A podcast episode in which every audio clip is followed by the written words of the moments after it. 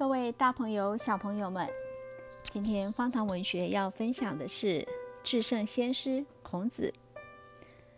司马迁太史公说：“诗有之，《诗经》里面有两句话：高山可以仰望，大道可供遵循。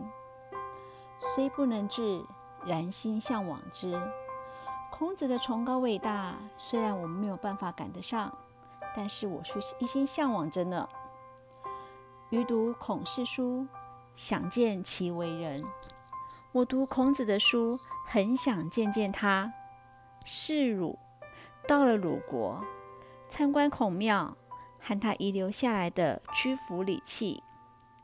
诸生以时习礼齐家，学生们呢？都暗示的到这里来学习礼仪。余低回留之，不能去云。我低头徘徊着，竟然舍不得离去呢。天下君王至于贤人众矣。天下的国君们害历代贤人之事呢，实在是太多了。当时则荣，末则已焉。他们在世的时候固然是非常荣耀。但死后也就什么都没有喽。孔子不衣传始于世，孔子是一介的平民，都传了十几代了。学者宗之，读书人都很崇拜他呢。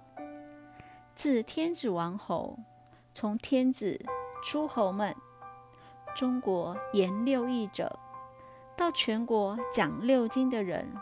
全国讲礼乐射御书数的人，者中于夫子，都以孔子为准者，可谓至圣矣。真可以称得上是至圣先师了。这个是《史记》里面司马迁对孔子的推崇。对于孔子的形象，他说：德性崇高，使人敬仰；学问渊博，足以作为人生的指导原则。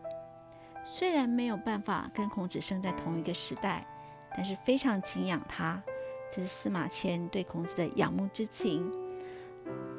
在《史记》的这篇《孔子世家上》的文章，我们可以感受到，呃，司马迁对孔子的推崇。这是今天我们的方唐文学。